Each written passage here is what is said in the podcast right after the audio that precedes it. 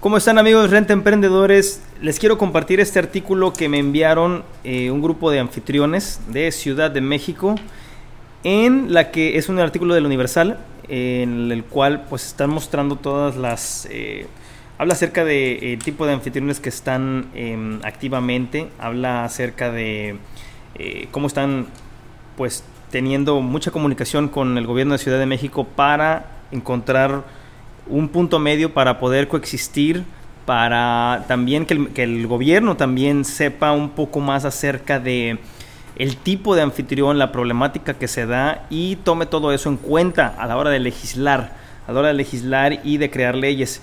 Eh, se los voy a leer rápidamente. Eh, una encuesta realizada por la plataforma digital señala que 53% de los usuarios utilizan sus ingresos para pagar y mantener su casa.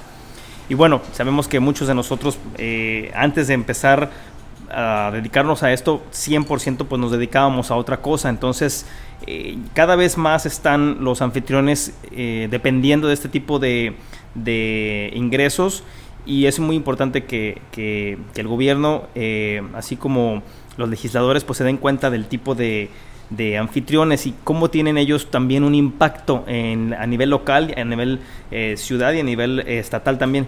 Eh, dice el artículo, los capitalinos que ofrecen hospedaje a través de la plataforma digital Airbnb generaron un impacto económico directo de 397 millones de dólares el año pasado y dichos ingresos tienen diversas, diversos fines.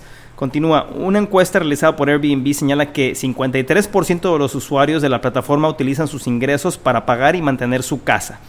Estoy totalmente de acuerdo. Los ingresos siempre los invertimos para seguir haciendo nuestro espacio más acogedor y bonito, comentó eh, una de las anfitrionas eh, de la colonia del Valle.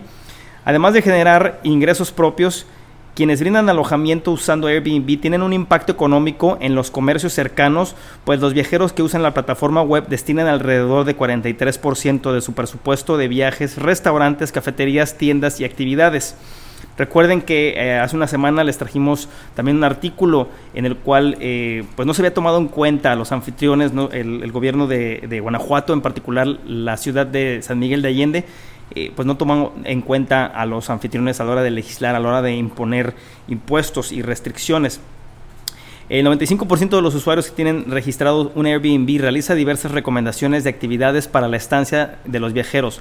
87% de las ocasiones incluyen cafés y restaurantes. Siempre, siempre nosotros los anfitriones estamos recomendando lo que conocemos, dónde comemos, dónde vamos a tomar el café y todo eso pues es a la vuelta de la esquina, es a dos cuadras, todo es caminando literalmente. 64% de negocios y tiendas y 79% de actividades culturales, festivales y sitios históricos.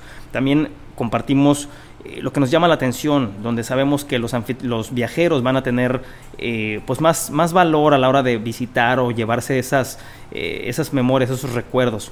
Continúa. También hay que señalar que los viajeros que usan Airbnb aportan desde junio del 2017, ojo, desde junio del 2017 el 3% por impuesto de hospedaje a la Secretaría de Finanzas de la Ciudad de México. La Ciudad de México es solo uno de los tres estados en donde tenemos acuerdos de colaboración y queremos que sean más porque queremos seguir trabajando con las autoridades para democratizar el turismo y que más personas en México tengan un ingreso extra. Esto lo mencionó Ángel, el country manager eh, para México, para México como país, Ángel Terral. Entre las zonas de la ciudad que destacan se encuentran Coyoacán, eh, muy interesante. En Coyoacana, además de espacios de renta a corto plazo, es posible encontrar desde paseos hasta experiencias rituales como un baño de temazcal, ideal para conectar con la tierra y la memoria ancestral de esta tradición. Presente, eh, de esta tradición presente incluso en la capital mexicana. Es una experiencia única, obviamente no pueden eh, tener este tipo de, experiencias, inclusive en algunas otras partes del país, son muy, eh, pues muy únicas, muy este, se llevan muchos muy, buenos recuerdos.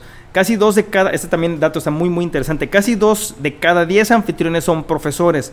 Más del 15% de los usuarios que comparten sus espacios en México son profesores, indica la encuesta realizada por Airbnb. Hace tres años, los profesores representaban únicamente el 8% del total de los anfitriones que usan la plataforma. El 71% de los usuarios confirmaron que decidieron compartir sus eh, espacios para obtener un ingreso extra y el 51 afirma que lo obtiene, eh, le ayuda a pagar, lo que obtiene le ayuda a pagar y mantener su casa. Además, más del 70% de la comunidad de Airbnb tiene un grado de estudios universitario o mayor, donde el 3% cuenta con doctorado, 24% con maestrías y 45% con una licenciatura o ingeniería. Muy importante saber el, el bagaje académico que tienen los anfitriones en Ciudad de México. Buscamos que más docentes se sumen a la plataforma para contribuir al desarrollo de sus localidades, mejorar su economía y potencialmente convertirse en emprendedores de la, de la hospitalidad.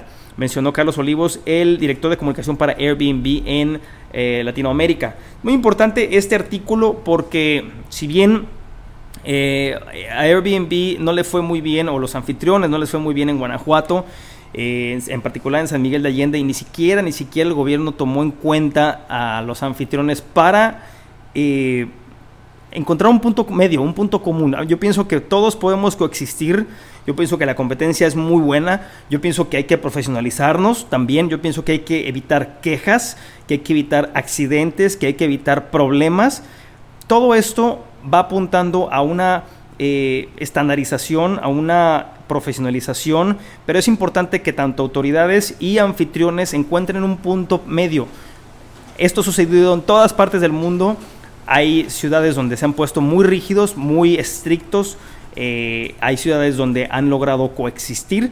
Yo pienso que todos como anfitriones y como educadores y como eh, legisladores por parte del gobierno podemos trabajar juntos, podemos encontrar un punto medio y poner la problemática que, se, que existe sobre la mesa para encontrar soluciones. Es muy importante, me encanta leer este tipo de noticias porque veo anfitriones eh, que están muy entregados a, a sus negocios y muy participativos también. Si estás viendo esta noticia en alguna otra parte de la República Mexicana, Trata de encontrar un grupo de anfitriones donde puedas discutir, platicar problemáticas, eh, legislaciones que se están haciendo, regulaciones que se están tratando de, implementar para acercarte al gobierno de la mano de Airbnb y puedas y en conjunto encontrar un punto medio donde puedan coexistir todos de manera eh, de una manera que todo fluya alrededor de la armonía.